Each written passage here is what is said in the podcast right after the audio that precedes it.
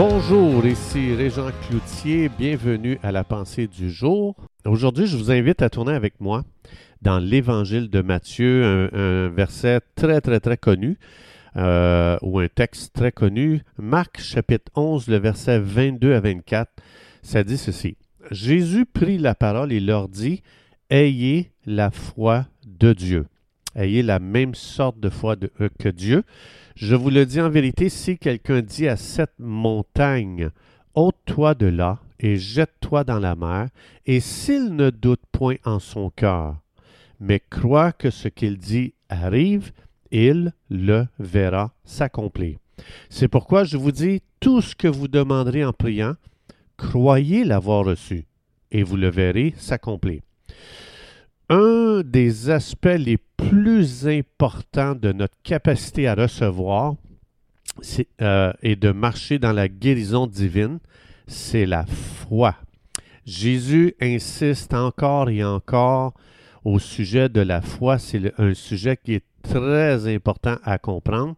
Ça dit que Jésus n'a pas été capable de faire beaucoup de miracles dans sa ville natale à cause de l'incrédulité des gens. Alors c'est quand même assez euh, étonnant de voir que Dieu Tout-Puissant est limité par notre foi.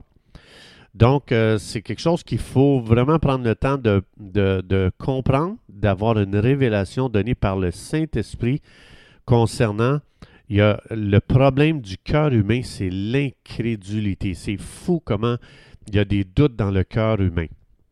Et je fais partie euh, de cette catégorie. Alors je demande souvent à Dieu, euh, Seigneur, viens au secours de mon incrédulité. Donc je fais pareil comme euh, celui qui dont on parle dans l'Évangile, qui a à Jésus, viens m'aider. Je réalise que j'ai beaucoup de doutes dans mon cœur et c'est la même chose pour moi et j'ai confiance que l'Esprit de Dieu vient enlever de plus en plus les doutes. Alors de plus en plus, mes yeux sont sur Jésus et sur sa parole. Donc, la foi, c'est primordial à la vie chrétienne, parce que c'est à travers la foi, ou c'est au moyen de la foi, que vous et moi, on se positionne à expérimenter les bénédictions de Dieu, les miracles de Dieu, les guérisons de Dieu. Alors, la foi, c'est quelque chose de très simple, mais en même temps, c'est très mal compris. Jésus ici a dit, euh, il faut avoir la même sorte de foi que Dieu. Le mot foi, c'est pistis en grec, et ça inclut l'idée d'une confiance absolue, d'une conviction de la vérité euh, concernant quoi que ce soit. Donc, spécialement dans le cas où est-ce que Jésus parle ici, le contexte, les montagnes. La montagne, ça peut être n'importe quoi. En d'autres mots, la foi, c'est la confiance sans l'ombre d'un doute dans la parole de Dieu. Et quand on marche dans la foi, on est convaincu que ce que Dieu a dit, euh, c'est parfaitement vrai et c'est ce qu'il va faire et c'est, c'est, ce qui va arriver aussi. Donc, ce n'est pas suffisant de juste lire la Bible. On doit recevoir une révélation donnée par le Saint-Esprit de ce que nous lisons. Et dans Romains 10, 17, ça dit la foi vient de ce qu'on entend, ce qu'on entend vient de la parole de Dieu. Donc, euh, ici, le mot, c'est réma. Puis un réma, parce que quand on lit notre Bible, on lit le logos. Donc, c'est des mots. Mais le Saint-Esprit, il veut venir donner une révélation. La parole devient personnelle à ma vie et c'est ça qu'on appelle un réma.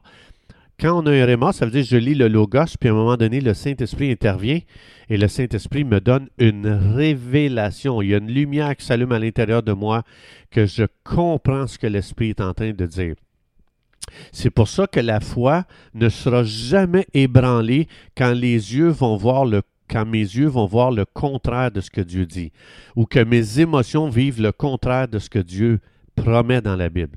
Donc, parce que la foi n'est pas basée sur ce que je vois avec mes yeux, la foi est basée sur ce que Dieu dit dans sa parole.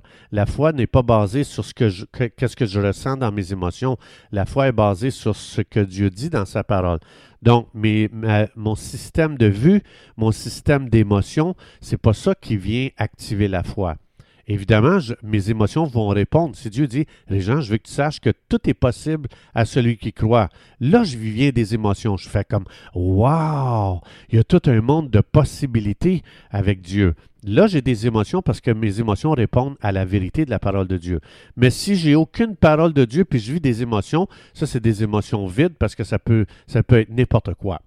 Parce que les émotions n'ont pas de fondation.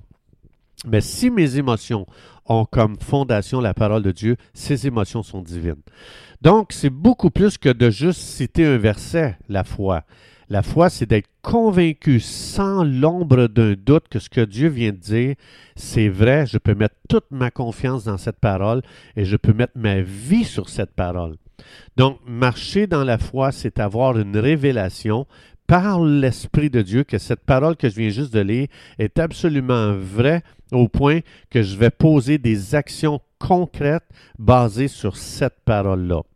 Donc, ce à quoi on va faire face aujourd'hui, on peut éteindre tout ce qui vient comme doute, comme incrédulité dans notre cœur, parce que ça, c'est des flèches de feu lancées par l'ennemi. Mais la foi est capable de les éteindre.